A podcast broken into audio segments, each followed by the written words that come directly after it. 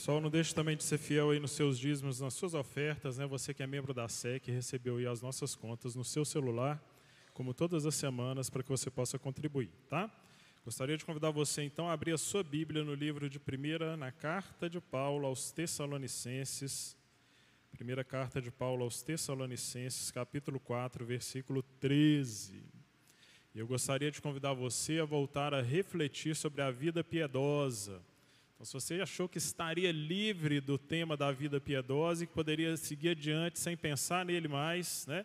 lê do engano, é necessário que a gente pense aí a cada semana, a cada dia, sobre como está a nossa caminhada com Deus. E essa série de reflexões sobre a vida piedosa é um instrumento de auxílio para que você avalie a quantas anda o seu relacionamento com Deus é também uma série que nos dá a oportunidade de ter contato com as verdades do Evangelho, renovar essas verdades do Evangelho aí nas nossas vidas, né? Quais verdades são essas? Somos pecadores, Deus intenciona nos resgatar por Sua graça de maneira imerecida. Para isso, Deus envia o Seu Filho Jesus, que veio ao mundo, viveu uma vida sem pecado, mas morreu numa cruz em nosso lugar e ao terceiro dia ele ressuscitou. E assim Jesus conquistou uma herança que nos é outorgada ao nos fazer coerdeiros com Ele das bênçãos do Pai Celestial.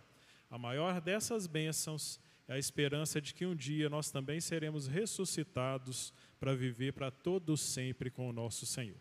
Então nós somos chamados a responder às verdades maravilhosas do Evangelho por meio de uma vida piedosa. E nós já entendemos que essa vida piedosa ela cobra um preço sacrificial da nossa parte. Então, assim como Jesus se sacrificou por nós na cruz, ele nos convida a que nos sacrifiquemos também, abandonando uma vida autocentrada, pensando em nós mesmos, né, em prol dessa vida piedosa. Ou seja, né, a gente deixar de, de viver focado é, só na gente, para que a gente possa abrir espaços para o exercício da piedade, piedade com contentamento, né? vai ensinar o apóstolo Paulo lá em Timóteo 6,6. Então, como nós já vimos, exercitar piedade envolve a leitura e a meditação na palavra de Deus, a adoração, o perdão, a oração. E hoje eu gostaria de acrescentar um benefício que nós colhemos como resultado de uma vida diária diante do Senhor, que é a renovação dessa esperança. A esperança de que um dia nós seremos ressuscitados ou transformados para encontrar com nosso Senhor nos ares e então viveremos com o Senhor para sempre. Então, se você já está com a sua Bíblia aberta aí, a gente vai ler esse trecho em 1 Tessalonicenses, capítulo 4, aí na carta mais antiga de Paulo, da qual nós temos registro, que é essa primeira carta à igreja de Tessalônica, escrita provavelmente apenas 20 anos depois que o nosso Senhor e Salvador Jesus Cristo morreu e ressuscitou. Então, 1 Tessalonicenses, capítulo 4, versículos 13 a 18. E aí eu vou pedir a você né, que se desfaça agora das suas distrações. Né, se você vai ler a sua Bíblia aí no celular, né, desative aí as suas notificações das redes sociais, dos seus aplicativos. Então, ore, né, peça ao Espírito Santo do Senhor agora que ele te mantenha aí 100% concentrado, focado naquilo que Deus quer comunicar para você hoje, né? Então agora é hora, né, da gente concentrar a nossa atenção aí na palavra do Senhor, tá? Então nesse momento a gente vai se colocar de pé, né, você que pode aí diante da santa palavra do nosso Deus, como a gente vai ver aí no próximo domingo pela manhã, né, quando a gente vai estudar o terceiro mandamento, se colocar de pé diante da palavra de Deus é se colocar de pé diante do próprio Deus, que não deve ter o seu nome tomado em vão e nem a sua palavra tomada em vão, porque esse texto sagrado revela o nome e revela o caráter do nosso Deus. Então é com reverência e com uma atitude aberta ao Espírito Santo que a gente vai ler a palavra do Senhor nesse momento então. 1 Tessalonicenses, capítulo 4, versículos 13 até o 18. E diz assim a palavra do nosso Deus: Irmãos, não queremos que vocês sejam ignorantes quanto aos que dormem, para que não se entristeçam como os outros que não têm esperança. Se cremos que Jesus morreu e ressurgiu, cremos também que Deus trará, mediante Jesus e com ele, aqueles que nele dormiram. Dizemos a vocês pela palavra do Senhor que nós, os que estivermos vivos, os que ficarmos até a vinda do Senhor, certamente não precederemos os que dormem, pois, dada a ordem, com a voz do arcanjo e o ressoar da trombeta de Deus, o próprio Senhor descerá dos céus dos ares, e os mortos em Cristo ressuscitarão primeiro. Depois nós, os que estivermos vivos, seremos arrebatados com eles nas nuvens para o encontro com o Senhor nos ares. E assim estaremos com o Senhor para sempre. Consolem-se uns aos outros com essas palavras. Consolem-se uns aos outros com as palavras dessa esperança. Amém? Vamos orar? Senhor nosso Deus, nosso Pai, nesse momento nós nos colocamos diante do Senhor agradecidos por tua santa palavra que foi lida aqui nesse momento e que já começa a falar aos nossos corações, Pai.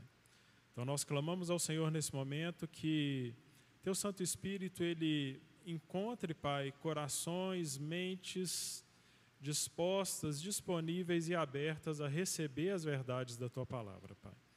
Que as distrações se afastem de nós, Pai, que nós possamos seguir adiante é, gratos por aquilo que vamos ouvir, Pai, pedindo que ao sermos expostos, Pai, a essa palavra nessa noite, nosso coração se aqueça e se renove, Pai, com a esperança de que um dia, Senhor, o Senhor descerá dos céus, Pai, para buscar todos aqueles que se converteram e que aceitaram os caminhos do Senhor. Pai. Essa é a nossa esperança. A esperança de um dia ser transformado, Pai, à tua imagem para, como disse o texto bíblico que lemos, viver para sempre com o Senhor, Pai. Então, que essa esperança nos guie, nos conforte, nos desafie e nos renove nessa noite. É a nossa oração, Pai. Em nome de Jesus, fala conosco, Pai, por meio da tua palavra. Amém? Amém. Por favor, você pode se assentar. Queria começar fazendo uma pergunta para você. E a pergunta é a seguinte: você acredita que Jesus Cristo ressuscitou? E eu vou repetir a pergunta. Você acredita que Jesus Cristo ressuscitou? E talvez você vai dizer para mim, olha pastor, não estou entendendo por que você está fazendo essa pergunta, porque é óbvio que eu acredito. É claro que eu acredito. Eu sou parte da igreja. Todo mundo que está dentro da igreja precisa acreditar que Jesus Cristo ressuscitou. Mas deixa eu compartilhar com você um dado que talvez vá te assustar. Recentemente, o Instituto Barna, nos Estados Unidos, fez uma pesquisa online com quase 25 mil adolescentes. 25 mil adolescentes ao redor do mundo, mais de mil deles aqui no Brasil. Eles ouviram então moças e rapazes ali com idades entre 13 e 17 anos, de 26 países diferentes, 17 idiomas diferentes, de todas as religiões, idiomas, né, de todas as religiões, credos e classes sociais. E uma das perguntas que Barna fez foi justamente essa com a qual eu comecei a nossa reflexão aqui. Você acredita que Jesus Cristo ressuscitou? E, no geral, apenas um terço dos adolescentes, 33% deles, afirma que Jesus ressuscitou. E aí você pode pensar, é claro, né, esse número ia ser baixo mesmo, porque a gente está falando de uma amostra de adolescentes de qualquer inclinação religiosa, não necessariamente de adolescentes cristãos. Mas o dado alarmante aqui é que a nossa orelha precisa começar a ficar em pé. É que, mesmo entre os adolescentes que se identificam como cristãos, apenas 50% deles dizem de fato acreditar que Jesus Cristo ressuscitou. 50% apenas dizem que acreditam que Jesus Cristo ressuscitou. Isso significa que há uma grande probabilidade de que metade dos adolescentes das nossas igrejas, inclusive aqui na SEC, que estão aí na faixa dos 13 a 17 anos, já não acreditem mais na ressurreição de Cristo. Talvez estejam apenas seguindo a fé nominal dos seus pais, sem crer efetivamente que Jesus ressuscitou. E esse cenário me fez parar e me perguntar: mas e os jovens de 18 anos ou mais? E os adultos das nossas igrejas e comunidades de fé? E cada um de nós aqui? Será que esse cenário de descrença desses adolescentes aí da geração Z não é assim tão preocupante, porque eles não têm visto em nós, não têm recebido de nós uma fé tão vibrante, né, assim, percebido nos seus irmãos e irmãs mais velhos, nos seus pais, nos seus líderes adultos, empolgação, alegria, vibração com a esperança de que Jesus Cristo ressuscitou. E dessa indagação surgiram mais algumas perguntas que eu gostaria de fazer para você e que eu convido você a sondar o seu coração enquanto a gente ouve atentamente a mensagem dessa noite. Você acredita na ressurreição de Cristo, de tal maneira que isso enche a sua vida de alegria, que isso te descansa, a tal ponto que você demonstra para outras pessoas que convivem com você essa esperança que você tem no futuro. Você acredita na ressurreição de Cristo de tal modo que as pessoas olham para você e elas se perguntam como é que você pode viver tão cheio de esperança no meio de uma sociedade caótica como essa que a gente vive hoje. Ou as pessoas estão olhando para mim e as pessoas estão pra, olhando para você, mas não conseguem encontrar vestígios verdadeiros de uma vida piedosa porque enxergam em você somente uma pessoa igual a elas mesmas, cheia de angústias, de inquietações, de frustrações e de ausência de esperança sobre o futuro. Talvez elas até saibam que você professa acreditar na ressurreição de Cristo. Mas elas não veem em você uma atitude, um comportamento, aquele brilho nos olhos que faz com que essa crença também traga esperança para a vida delas, como deveria trazer esperança para as nossas vidas. Nós vivemos tempos difíceis. Nós vivemos tempos como sociedade em que a gente está tentando olhar para o futuro e a gente não está enxergando uma luz no fim do túnel. infelizmente, muitos de nós cristãos, nós temos depositado a nossa esperança em homens, em ideologias, em ideias, em soluções que não mais levam em conta essa santa esperança que nós lemos aqui nesse trecho bíblico, que está descrita aqui na palavra de Deus. Os tempos são difíceis e nós cristãos, infelizmente, nós temos abandonado a nossa principal fonte de alegria, de consolo, de esperança, depositando os amores do nosso coração em falsos portadores de esperança, como a gente viu hoje pela manhã, quando a gente estudou o primeiro e o segundo mandamento, né, depositando aí as esperanças do nosso coração, adorando falsos ídolos que não vão preencher o nosso vazio e não vão nos abençoar com uma esperança de futuro que seja é, digna do nosso envolvimento e da nossa. É, da nossa adoração. Mas a palavra de Deus ela nos ensina que nós devemos ser um povo unido em torno de uma esperança. Um dia o nosso Senhor Jesus Cristo voltará, e porque ele ressuscitou, nós também seremos ressuscitados, ou se nós estivermos vivos, teremos os nossos corpos transformados e subiremos aos ares para encontrar com Jesus, e como a gente leu, viveremos com o Senhor para sempre. Você realmente crê nisso? O seu coração fica aquecido e alegre quando você ouve falar disso? Né? a tal ponto que você vai gritar aí do seu lugar: Amém, aleluia, glória a Deus, Jesus Cristo vai voltar. Amém, gente. É, Jesus Cristo vai voltar. Foi essa esperança na ressurreição que sustentou a igreja de Tessalônica em dias difíceis de perseguição que os salvos daquela comunidade estavam enfrentando sofrimento e dificuldade por causa do Evangelho. Essa é a mesma esperança que deve nos sustentar hoje diante dos dias difíceis, angustiantes, desesperançosos que a gente está vivendo.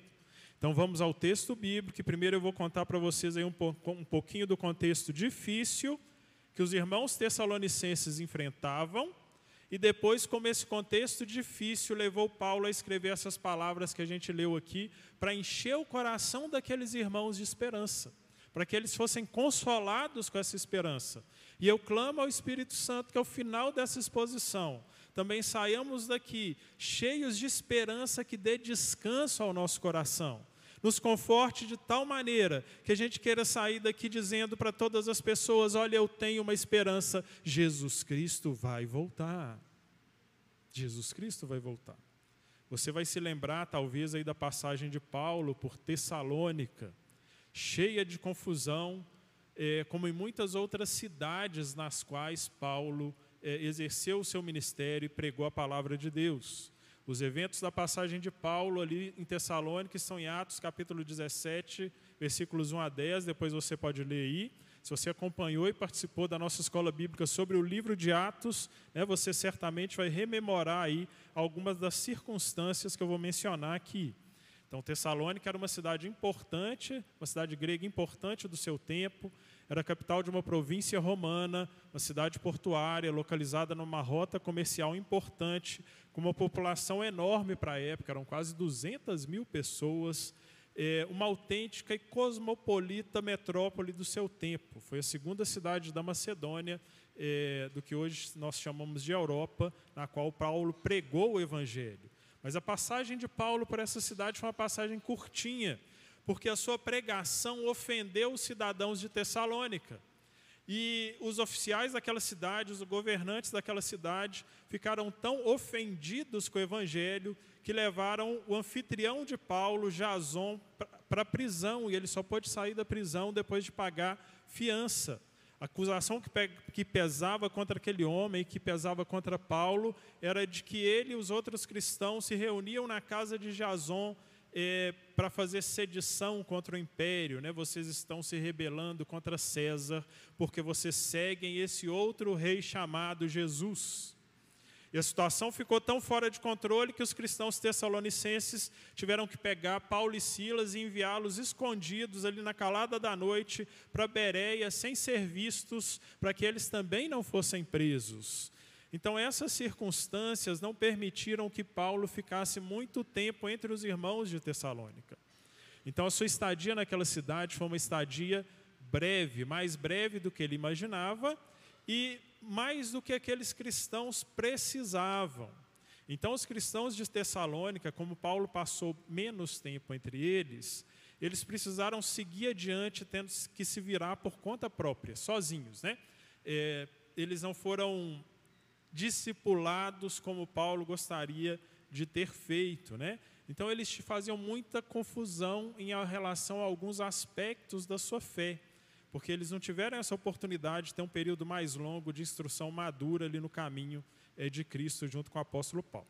Então, por ter saído ali de maneira furtiva da cidade, né, é, de maneira tão atribulada, Paulo ele alimentou o sonho de voltar para Tessalônica para estar com aqueles irmãos. É aqui na própria carta de Tessalonicenses, no capítulo 2, versículos 17 e 18, é, o texto vai relatar que Paulo tentou por duas vezes voltar para Tessalônica.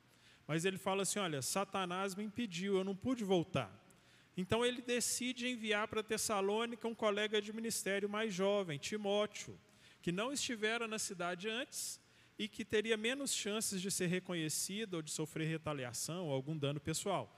Então, Paulo envia Timóteo para Tessalônica, ele vai para aquela cidade, se reúne com aqueles irmãos e traz notícias excelentes daquela igreja ali. Eles estavam dando conta da sua fé, mas Timóteo também trouxe algumas dúvidas, dúvidas dos irmãos tessalonicenses. E a principal dessas dúvidas dizia respeito ao que acontecia com os cristãos que morriam antes da segunda vinda de Cristo. Afinal, se o sujeito fosse cristão e morresse antes de Jesus voltar, o que aconteceria com ele? Ele não teria parte nessa esperança? E essa era uma pergunta muito importante para aqueles irmãos, porque eles estavam num contexto de perseguição. Então, muitos dos seus entes queridos estavam morrendo nas mãos do império.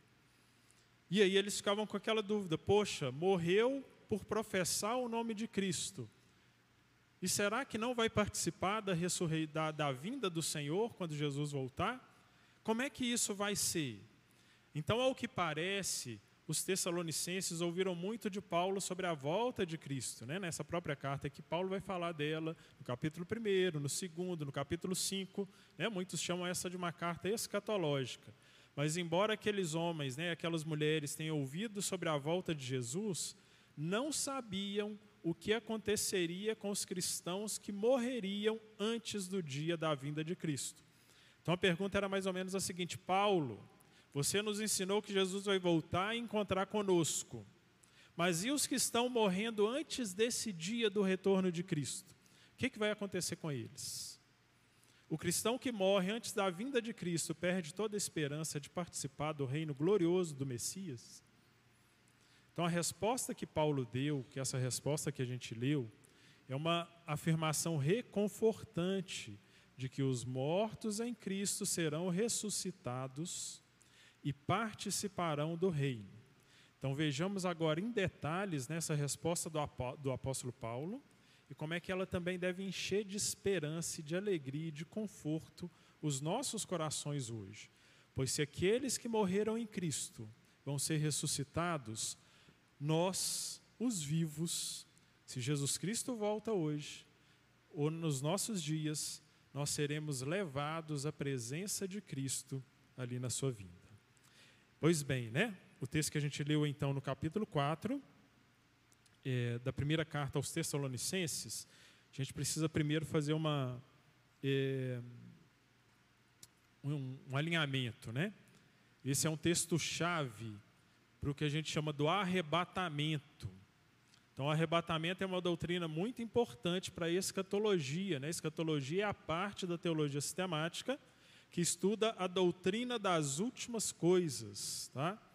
É, e por ser uma doutrina chave é, para essa para a escatologia, é um texto muito disputado né, pelos amilenistas, pelos pré-milenistas, pelos pós-milenistas, pelos dispensacionalistas, pelos aliancistas.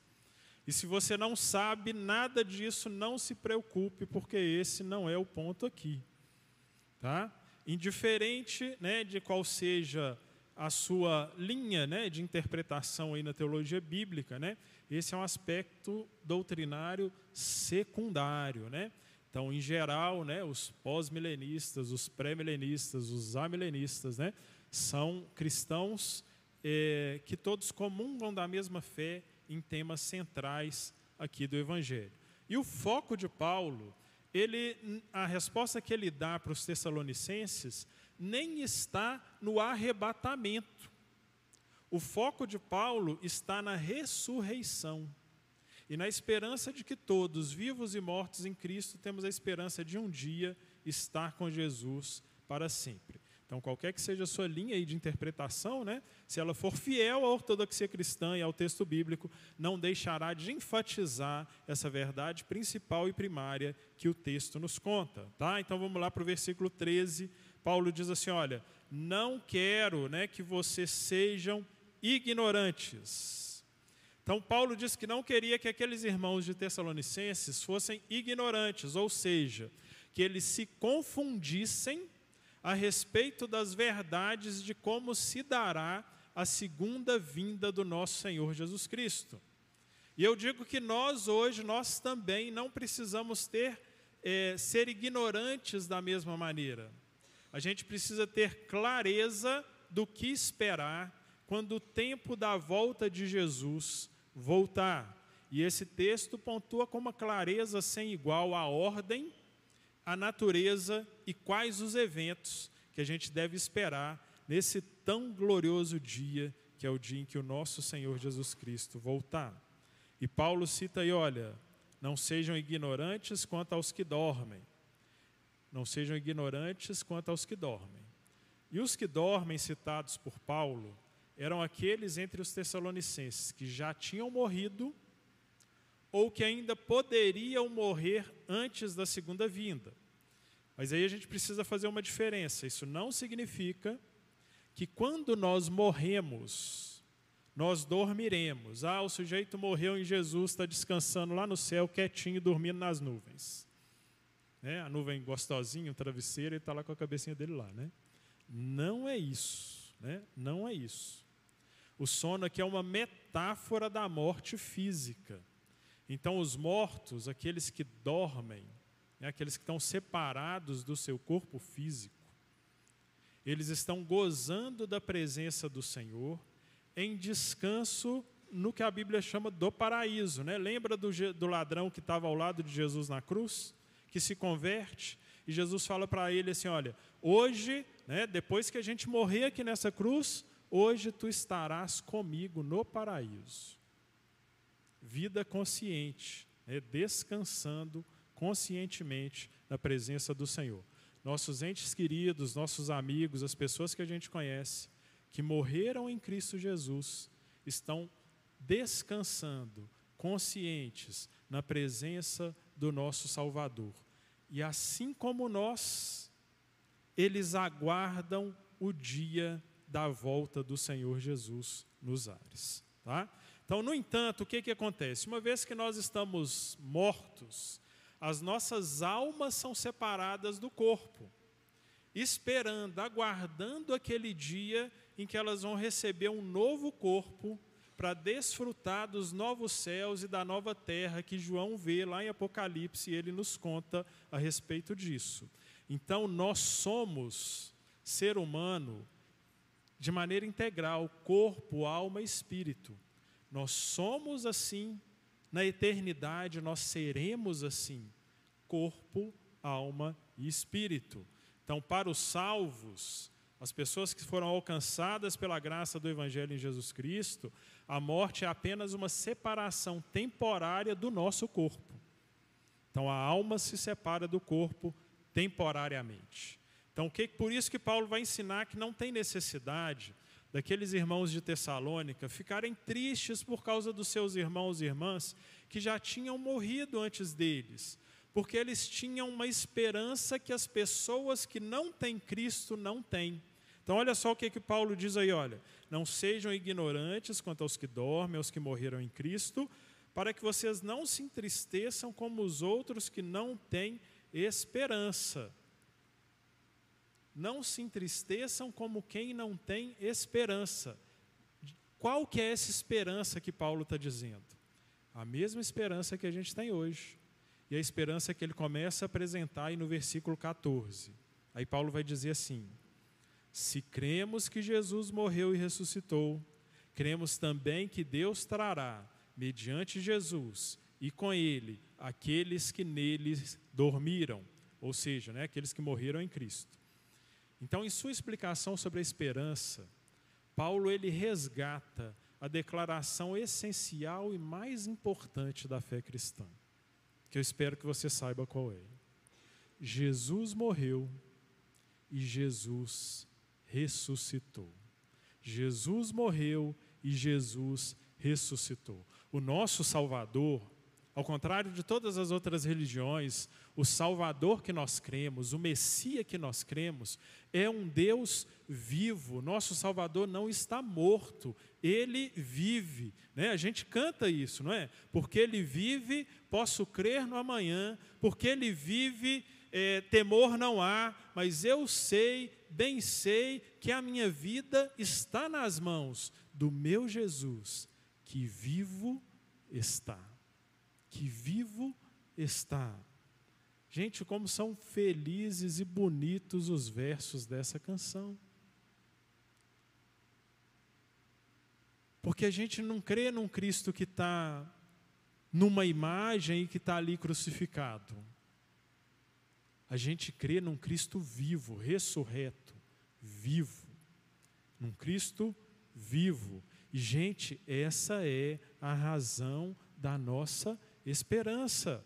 Quando vivemos como os outros que não têm esperança, do versículo 13, Paulo fala assim: olha, não viva como aqueles que não têm esperança. Se a gente está vivendo como essas pessoas que não têm essa esperança de encontrar com Cristo vivo, a gente está desonrando o nome de Deus. Nós não podemos viver cabisbaixos, preocupados, ansiosos, em dúvida diante das dificuldades que a gente enfrenta, que o mundo passa, como as pessoas que não têm esperança, porque nós temos uma esperança. A esperança é Jesus Cristo está vivo.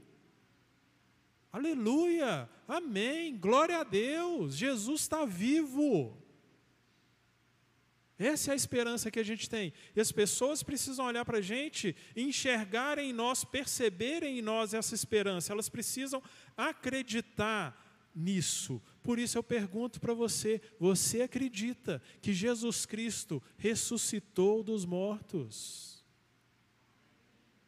Você acredita que Jesus Cristo ressuscitou dos mortos? Isso é fundamental. Isso é fundamental. Isso é a base da nossa fé. Isso é a base da nossa vida piedosa.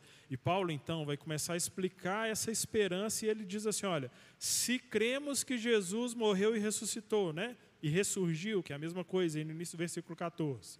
Então, uma construção gramatical condicional, né? mas uma estrutura retórica que é afirmativa, conclusiva. É como se Paulo não dissesse um sim, um si, né? É como se ele dissesse: uma vez que Cristo morreu e ressuscitou,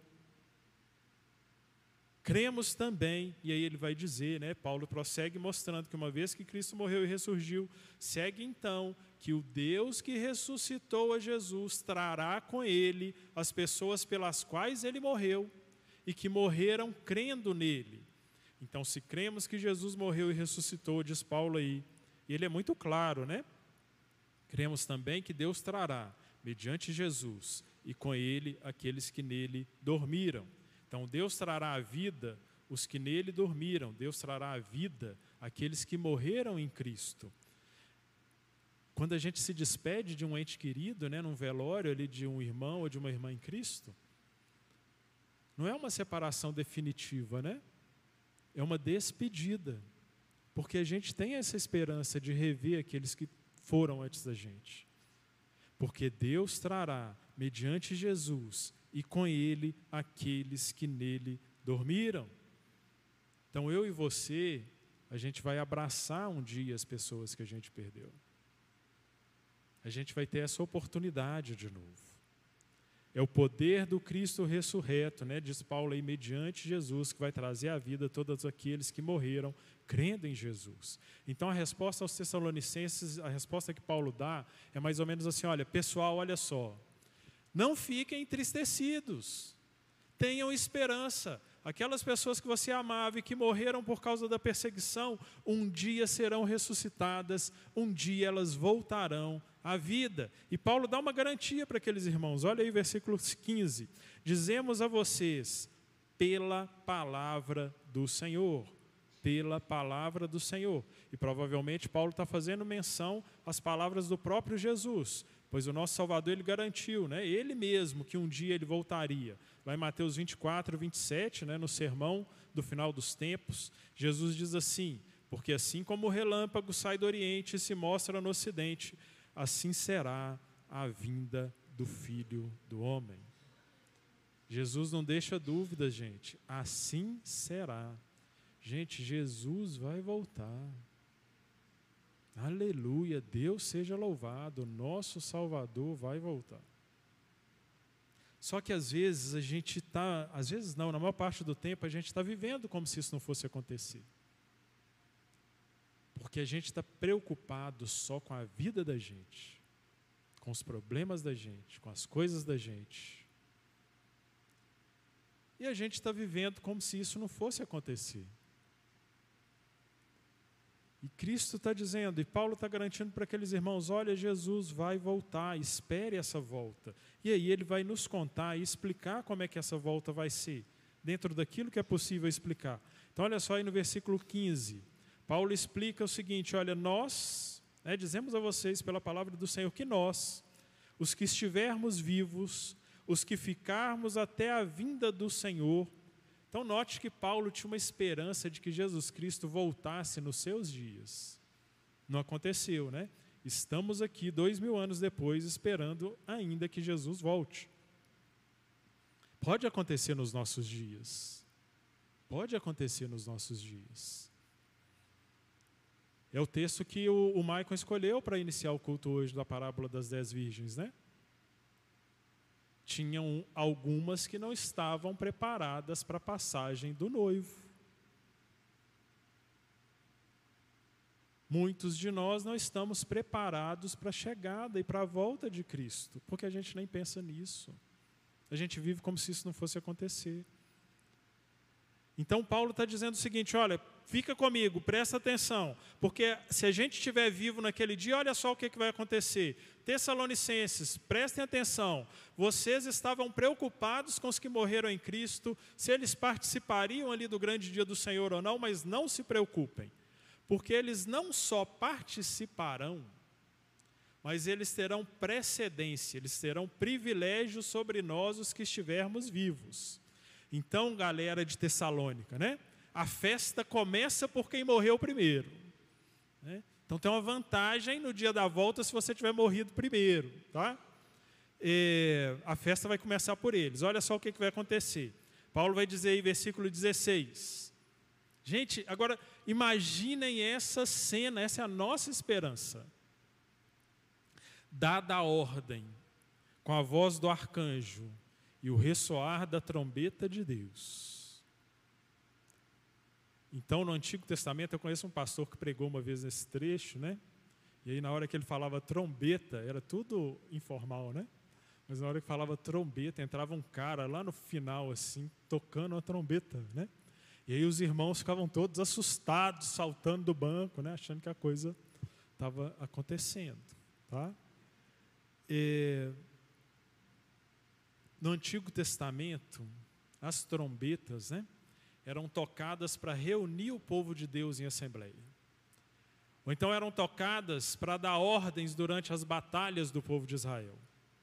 Naquele grande dia que nós esperamos, nós vamos ouvir o som de uma trombeta, tocada por um arcanjo. O arcanjo é, uma, é um tipo de anjo né, que comanda outros anjos.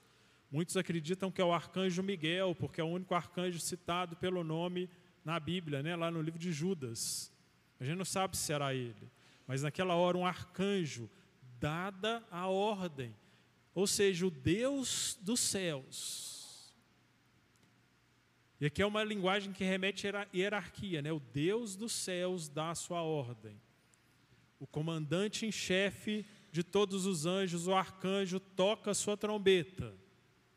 Então o que que Paulo diz? Olha aí versículo 16. O próprio Senhor descerá dos céus. O próprio Senhor descerá dos céus, gente. Que imagem gloriosa! Né, tem um hino que diz: né, Como foi para o céu Jesus Cristo há de vir, quando o som da trombeta ecoar quando a voz de um arcanjo no céu estrugir, eu irei com Jesus me encontrar. Oh, que dia faustoso esse dia há de ser, quando o som da trombeta ecoar, quando Cristo das nuvens tiver de descer, para assim entre nós habitar. Gente, quando o Senhor Jesus descer dos céus, e Paulo explica aí no final do versículo 16: o próprio Senhor descerá dos céus e preste atenção no que, que vai acontecer. Os mortos em Cristo ressuscitarão primeiro. Quando o Senhor dos céus, quando Deus dos céus ordenar que o nosso Salvador desça, todos aqueles que morreram em Cristo receberão um novo corpo um corpo que vive para sempre. Todos aqueles que morreram em Cristo virão com Jesus nos ares num corpo novo e num corpo ressuscito. E num corpo ressurreto, perdão. Poxa, Paulo, e a gente? Se a gente estiver vivo nesse dia, o que, que acontece? Né, então vem comigo aí para o versículo 17. Paulo vai falar assim: ó, depois nós, os que estivermos vivos. Gente, imagina se a gente estiver vivo nesse dia, aleluia, né? Glória a Deus, assim a gente vai ser arrebatado para encontrar com o Senhor nas nuvens. Então Paulo está nos relembrando daquilo que ele explicou para a igreja de Corinto, né? em 1 Coríntios capítulo 15, versículos 51 a 53. Eis que lhes digo um mistério, Paulo contou para aqueles irmãos nem todos dormiremos, né? nem todos seremos separados do nosso corpo pela morte física, mas todos seremos transformados num momento, num abrir e fechar de olhos, ao som da última trombeta.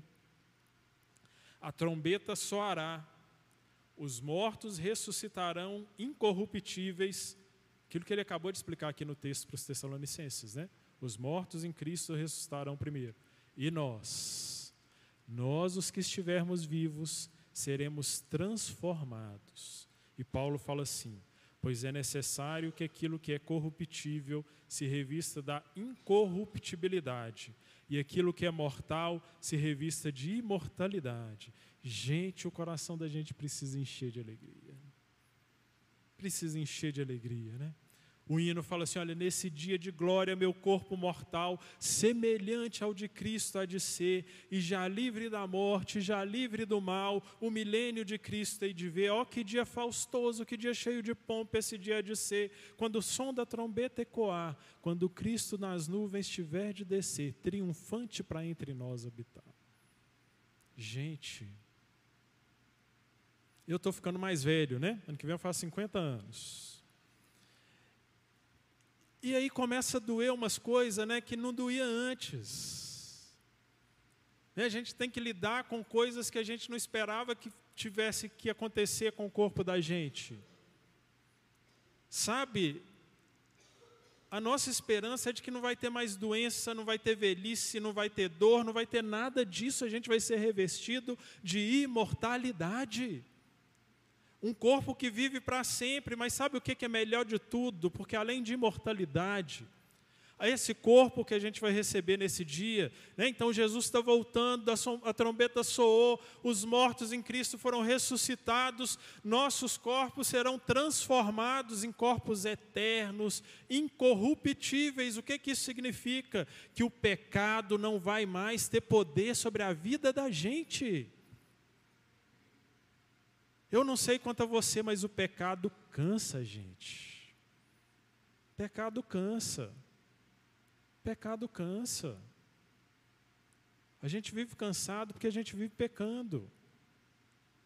Lembra de Paulo falando para os romanos: o que eu quero fazer eu não faço, aquilo que eu não quero fazer eu faço por causa de uma luta que tem dentro de mim, que é a luta do pecado.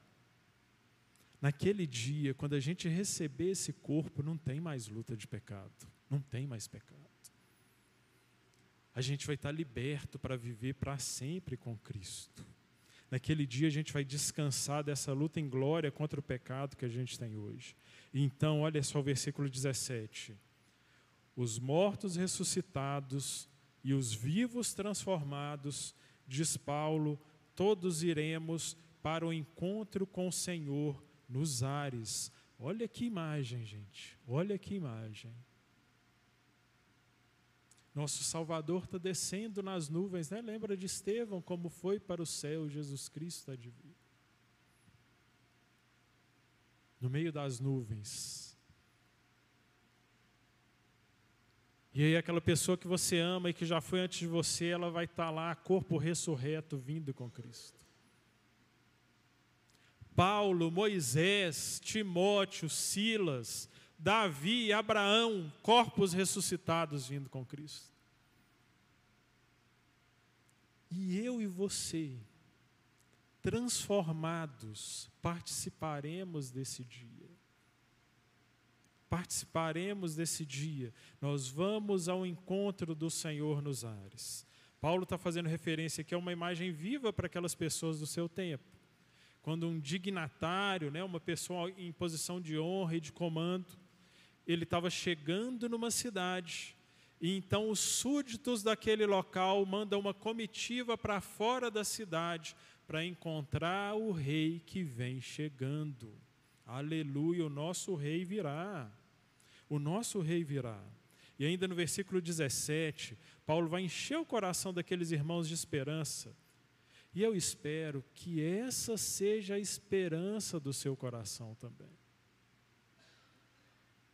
A vida é uma delícia, gente. É muito gostoso viver. Mas a gente tem uma esperança que precisa nos encher de alegria. Nesses tempos difíceis, sombrios, né? tortuosos, olha só o que, que Paulo está dizendo. Versículo 17, né? Estaremos com o Senhor para sempre estaremos com o Senhor para sempre. Gente, Eu queria te lembrar uma coisa. Você vai morrer um dia. Você vai morrer um dia. Tem um ditado em Minas Gerais né, que fala assim: para morrer basta estar tá vivo.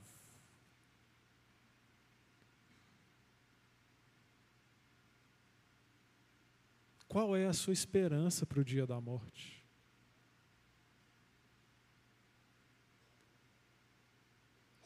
O que, que você imagina que vai acontecer com você? Será que você não está vivendo essa vida agitada, corrida, cheia de coisa para fazer, para não lembrar que você vai morrer um dia e que você é finito? E que a sua vida nesse corpo vai acabar? Gente, se a nossa esperança não é a esperança do versículo 17, de que estaremos com o Senhor para sempre, eu queria te dizer, com base na autoridade da palavra do Senhor, você precisa colocar a sua esperança no Senhor Jesus. Ele te convida, te convida para depositar a sua fé e a sua esperança nele, que é o nosso Salvador. Se você não tem esperança de que vai morrer e vai passar e que estará com o Senhor Jesus para sempre, não deixa passar de hoje. Peça ao Senhor Jesus que a graça dele te alcance, entregue a sua vida para ele. Mas saia daqui com essa certeza de que você vai passar a sua vida depois da morte para sempre com o Senhor Jesus. Esse precioso hino que eu tenho trazido aqui algumas estrofes, ele fala assim: Olha, eu aqui pela cruz, para o mundo morri, muita dor ainda aqui sofrerei, minha vida com Cristo em meu Deus escondi, e com Cristo eu aqui reinarei. Gente, a nossa esperança precisa ser que nós vamos reinar com Cristo nós vamos estar com o Senhor para sempre. E aí Paulo vai terminar essa pequena parte ali da sua carta, no versículo 18, e ele vai dizer assim: olha, consolem-se uns aos outros com essas palavras. Consolem-se uns aos outros com essa palavra. Gente, a gente Precisa ser uma igreja, uma comunidade de fé que espera ansiosamente pela volta do nosso Salvador. Porque a gente precisa se consolar, consolem uns aos outros com essa esperança. Vem Jesus, ó Senhor, vem depressa reinar, vem a paz e a justiça trazer. Criação, povo teu, tudo almeja o raiar desse dia de glória e poder. Ó oh, que dia faustoso esse dia há de ser, quando o som da trombeta ecoar, quando Cristo nas nuvens tiver de descer, triunfante entre nós habitar.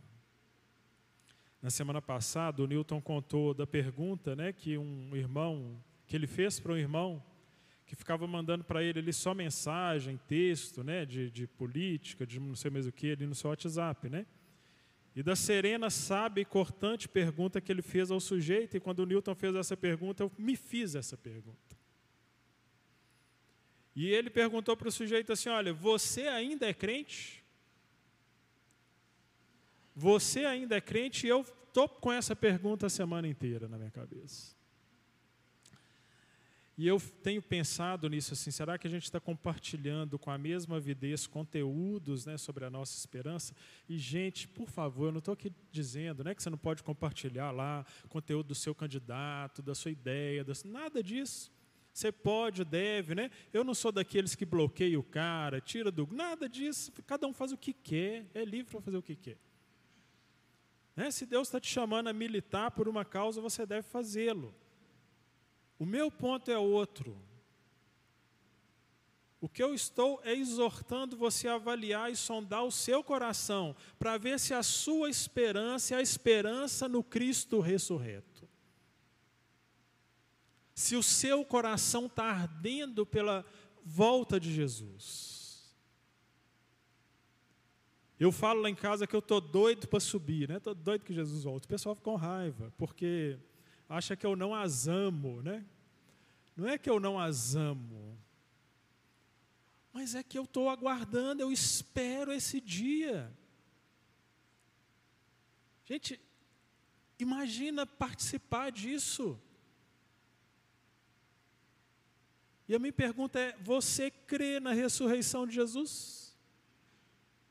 Você crê que esse Jesus ressurreto ele vai voltar um dia e vai te buscar?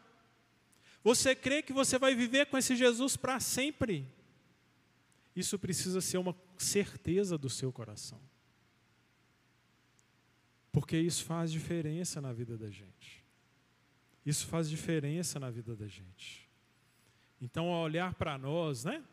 Lembra lá dos adolescentes que estão olhando para os seus pais, para suas mães, estão olhando para nós que somos os seus líderes e estão falando assim: oh, eu não acredito que Jesus ressuscitou. Então, quando as pessoas olham para nós, que tipo de esperança que as pessoas que vão conviver conosco, amanhã, segunda-feira, você vai trabalhar, vai entrar na reunião do home office, vai na padaria, vai conversar com seu vizinho, que esperança que as pessoas estão percebendo em você? Ou você é só o reclamão, o chorão, né? o resmungão, o frustrado, o angustiado? Ou as pessoas estão vendo em você essa esperança? Consolem-se uns aos outros com essas palavras. Então, no meio do caos, gente, eu e você, a gente está sendo convocado para que Deus nos use como agentes de esperança entre pessoas que estão angustiadas, entre pessoas que estão preocupadas. Então, nós estamos sendo convocados a viver uma vida que reflita essa esperança. De tal modo, né? Vida piedosa. As pessoas vão olhar para a nossa vida piedosa e vão perguntar, né? 1 Pedro 3,15, por que, que você tem esperança? Porque eu estou ansiosamente esperando o dia que o meu Senhor ressurreto vai voltar, ressuscitar todos aqueles que morreram nele, e então transformar o meu corpo em um corpo glorioso, com o qual eu verei a Jesus e viverei para sempre com Jesus. Amém? Amém? Vamos orar, gente? Por favor, feche os seus olhos. E aí o pessoal do louvor pode vindo aqui para frente para a gente cantar no final. Mas eu queria que você refletisse sobre as coisas que a gente pensou aqui. E eu gostaria que você pensasse se a sua vida tem refletido essa esperança, a esperança de que você espera que um dia o seu Salvador ressurreto, ele virá para te buscar. Se você tem essa esperança, enquanto a gente canta aqui, peça ao Senhor Jesus, para que essa esperança se renove dentro de você para que o seu coração se aqueça com essa esperança. Para que você viva uma vida em que essa esperança ela faz diferença na sua vida. Agora, se você me ouviu durante esses 40, 45 minutos, com o olho arregalado desse tamanho, porque você não tem porque você não tem certeza de que você vai participar desse dia de glória, peça ao Senhor Jesus que visite o seu coração, que visite a sua vida, para que você também tenha certeza de que você vai participar desse dia de esperança. Senhor, nosso Deus e nosso Pai, Pai, nós nos colocamos diante do Senhor, Pai, com o coração cheio de alegria e renovado, Senhor, por essa certeza. A certeza de que, assim como teu filho ressuscitou, o mesmo poder que foi derramado para ressuscitá-lo dentre os mortos, é o poder que será derramado para ressuscitar aqueles que morreram em Cristo antes de nós, Pai. Esse mesmo poder, Pai, vai transformar os nossos corpos mortais em corpos imortais, incorruptíveis no dia da tua vinda, Pai. Renova, Senhor, essa esperança no nosso coração, Pai. Nos ajuda a viver, Senhor, uma vida piedosa que reflete essa esperança, Pai. Que é fruto dessa esperança, em que as coisas do Senhor ocupam o primeiro lugar em que as pessoas olham para a gente, Pai, elas têm certeza, eu quero ser como aquela pessoa, porque ela, no meio dessa confusão que está esse mundo, ela tem uma esperança. A esperança é que ela vai viver com Jesus para sempre. Eu também quero viver com Jesus para sempre. Gente, que essas palavras não sejam só palavras que estão entrando no ouvido e saindo pelo outro. Senhor, tem misericórdia de nós. Mas que sejam palavras, Pai que ao longo dessa semana nos confortem, nos consolem, nos desafiem e nos aproximem, nos aproximem do Senhor. Consolem uns aos outros com essas palavras. Jesus Cristo vai voltar.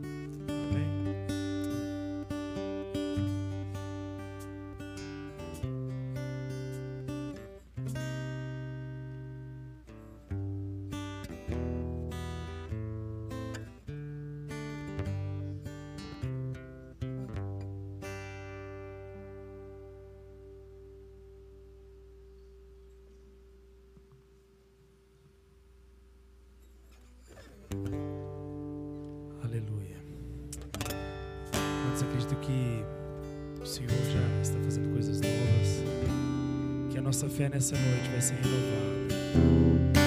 Nós vamos crer.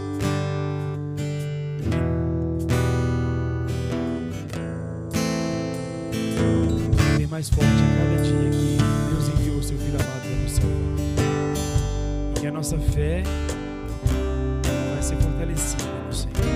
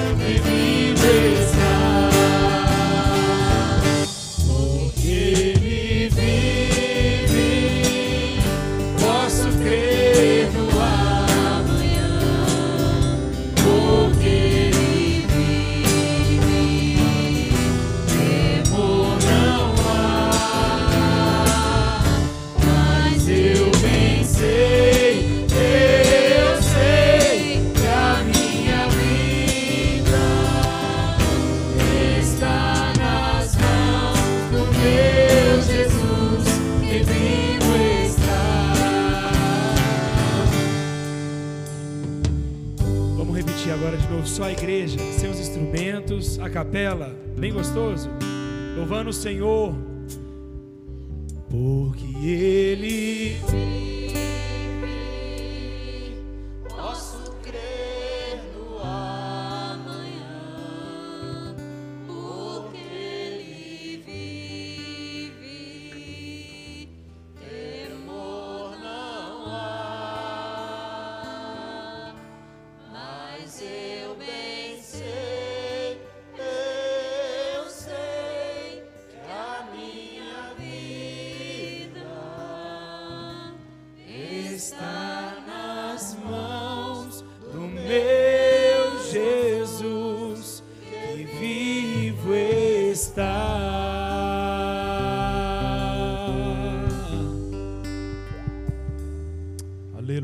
Nós cremos num Deus vivo. O Senhor te abençoe e te guarde. O Senhor faça resplandecer o seu rosto sobre ti e te conceda graça. O Senhor volte para ti o seu rosto e te dê a paz. Senhor, nosso Deus e nosso Pai, cheios de esperança na tua vinda, nós iniciamos a semana aqui na tua casa, diante do Senhor. Pai, nós vamos cruzar com pessoas sem esperança.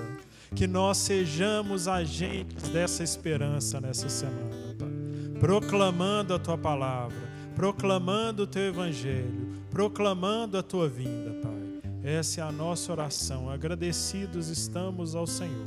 Em nome de Jesus. Amém. Amém e amém. Pessoal, olha só, queria agradecer o pessoal do louvor, né, que não ensaiou, mas gentilmente salvou aqui o nosso final, generosamente, né, cantando essa música. É, a gente vai ter lá no final agora